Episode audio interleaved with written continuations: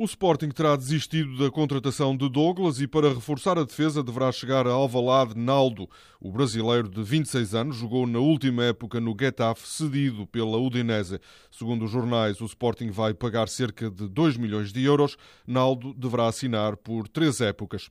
A contratação de Gutierrez continua num impasse. Segundo o jogo, os agentes do avançado colombiano querem que os Leões assumam uma dívida do River Plate de 500 mil euros, uma exigência que o Sporting não aceita. Ontem o site Tuto Mercato dizia que o Futebol Clube do Porto está a tentar um acordo com o River Plate para a contratação de Gutierrez.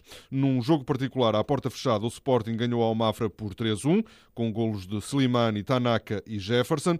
O Record escreve que Jesus gostou do comportamento da equipa e não poupou elogios aos jogadores.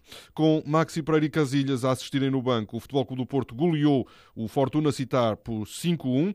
Marcaram André Silva por duas vezes, Varela, André André e Brahimi. A bola escreve que os primeiros 45 minutos do Dragão foram demolidores.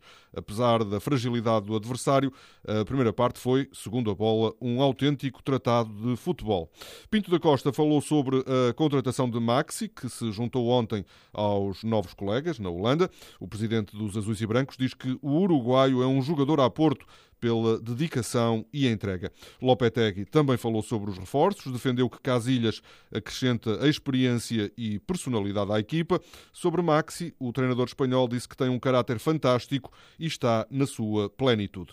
O Seixal teve ontem, diz a bola, a maior enchente de sempre.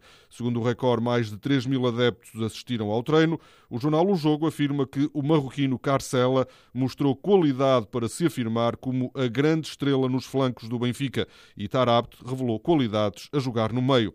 Os golos da Peladinha foram marcados por Lima, Jonas e Gonçalo Guedes.